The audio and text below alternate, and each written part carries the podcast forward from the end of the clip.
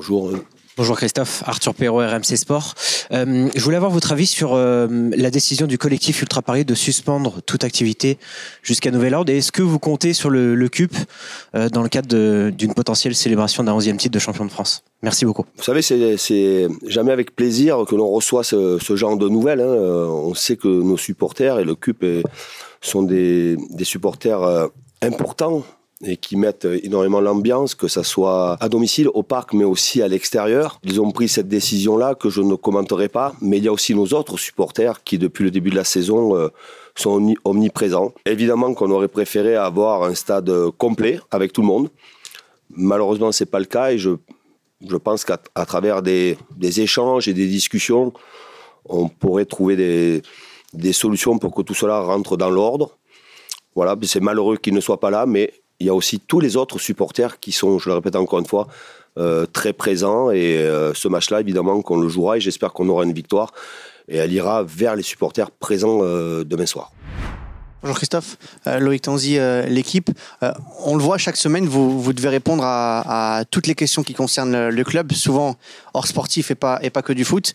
Est-ce que c'est pas, alors sans, sans critiquer Louis et votre direction, mais est-ce que c'est pas aussi pesant quand on est entraîneur du PSG de devoir répondre à tout ce qui concerne euh, au club chaque semaine Je crois que ça fait partie du métier, euh, ça fait partie de la fonction. C'est pareil dans les autres clubs. J'en ai pas fait beaucoup, j'en ai fait trois avant le Paris Saint-Germain. Mais évidemment que le Paris Saint-Germain est un club euh, très exposé sur un plan médiatique et qu'il y a beaucoup plus de questions. Mais quand vous êtes entraîneur, vous avez les conférences d'avant-match, vous avez les, conférences d'après-match. Vous êtes la, la, personne la plus exposée sur un plan médiatique et la personne qui est la plus sollicitée. Et j'essaie de vous répondre le plus sincèrement possible et le plus souvent précisément précisément, mais pas toujours.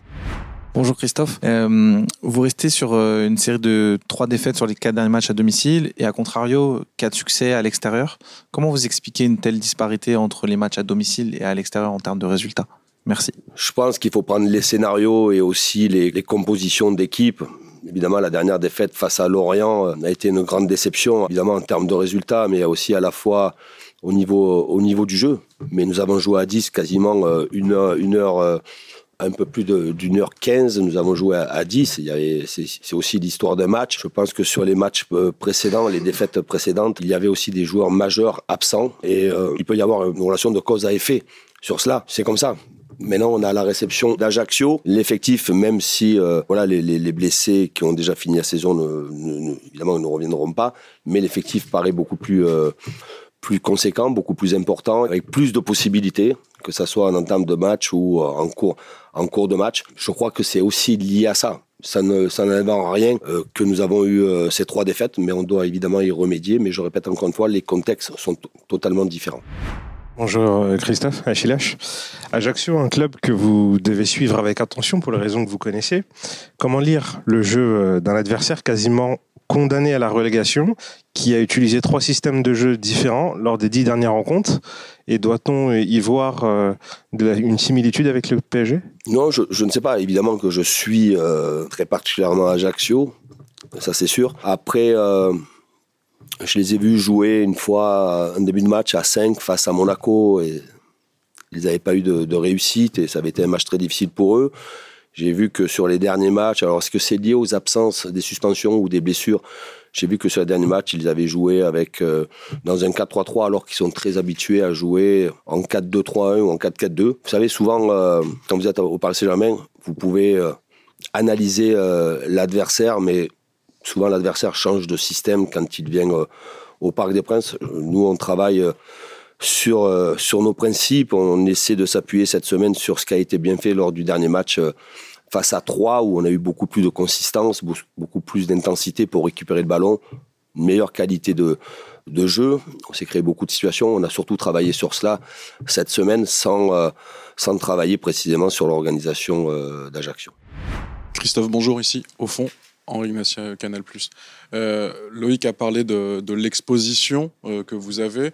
Moi, j'avais juste plus envie de parler de, de, la, de l'usure. Est-ce qu'à un moment, on se dit pas, après tout ça, vivement qu'on, soit sacré et qu'on puisse, entre guillemets, plus ou moins déjà clôturé la, saison? Vivement que ça finisse. Non, vivement que l'on soit champion, oui. Et voilà, il y a des matchs qui se présentent. on n'est pas sur, demain, on n'est pas sur un match décisif, on est sur des, un match déterminant. C'est ce que j'avais dit sur le match de 3, c'est ce que je vais répéter sur le match contre Ajaccio. Ce sont des matchs déterminants. Si nous l'emportons demain, on ne sera pas champion. Euh, les matchs décisifs arriveront euh, plus tard. C'est une saison, euh, mais comme un peu de un peu de partout, même si ici la vie n'est pas une longue fleuve tranquille. Hein, il se passe beaucoup de choses, mais non, il n'y a pas, a pas d'usure. Ça fait partie de, la fonction quand vous êtes entraîneur du Paris Saint-Germain. Et il n'y a pas chez moi d'usure. Il n'y a pas chez moi une envie de vite être en vacances pour récupérer. Non, il y a je vous le répète encore une fois, une très grande détermination et qu'un seul objectif, c'est d'aller chercher ce, ce titre de champion de France. Bonjour Christophe. Patrick Amansen pour euh, Associated Press.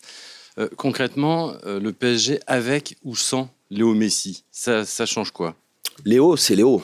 Léo Messi, c'est Léo Messi. Je ne vais pas vous parler des stats de, cette année de, de, Léo, qui sont des stats très, très intéressantes. Il faut simplement, quand Léo est sur le terrain, adapter certaines choses pour trouver à la fois un bon équilibre, mais aussi trouver une animation offensive. On a vu euh, à trois l'équipe s'exprimer de belle manière dans euh, dans ce que nous avions mis en place. Et je reste sur ce que nous avons fait à trois. En incorporant Léo, il faudra que l'on trouve euh, une animation offensive aussi intéressante que ce que nous avons pu trouver face à trois. Rebonjour, on encore parler de Lionel Messi. Vous parlez d'incorporer Léo, ce que ça veut dire qu'il est susceptible de démarrer, il va démarrer demain? Évidemment que j'ai parlé avec Léo dès, euh, son retour avec nous euh, mardi pour voir dans quel état d'esprit il était. Je l'ai trouvé euh, très serein. dans les échanges, j'ai senti qu'il était très motivé à jouer, très déterminé à, à glaner encore un titre supplémentaire, un titre de, de champion de France. Et à partir du moment où il l'a à partir du moment où je l'ai vu toute la semaine investi dans, dans, le travail, oui, Léo va démarrer demain. Oh, bonjour. Est-ce est que ce, justement le fait qu'il démarre, euh, ça, peut, ça peut inclure le fait que Ekitiki retourne sur le banc? Est-ce que justement en termes d'animation, comme ça s'est bien passé à 3, est-ce qu'inclure aussi Ekitiki dans cette animation, c'est une question qui est possible? La réflexion, euh, elle existe. Et nous avons travaillé, mais vous allez avoir, vous, assez d'informations parce que chaque fin de semaine ou chaque jour de match, vous avez toutes les informations, donc je ne vais pas vous mentir. On a travaillé deux animations, et notamment une animation où il pourrait y avoir trois offensifs. Bonjour Christophe. Après trois la semaine dernière, vous affrontez Ajaccio. C'est un petit peu le même type d'équipe en tous les cas, si on se réfère au classement. Est-ce que vous attendez euh, au même genre de match que la semaine passée? Je, je, ne sais pas. De toute façon, euh, évidemment que c'est très mal engagé pour eux pour pouvoir rester en, Ligue 1 même si mathématiquement ils ne sont pas relégués. Mais euh, on va avoir des joueurs qui vont arriver au Parc des Princes, libérés. Je pense pas qu'il y aura chez eux une pression autour d'un résultat. Je crois qu'il y aura simplement une envie euh, pour ces joueurs de pouvoir s'exprimer. Ça sera un match à 21h avec une grande exposition. Les joueurs qui viennent au parc ont toujours envie de, performer ou superformer. Donc euh, je m'attends à un match où l'équipe d'en face ne lâchera rien, comme 3 n'a rien lâché. Il faudra que nous, nous soyons euh, très déterminés, très compétitifs dès l'entame du match et ne pas laisser Ajaccio s'installer dans le match sur la durée. Merci à vous.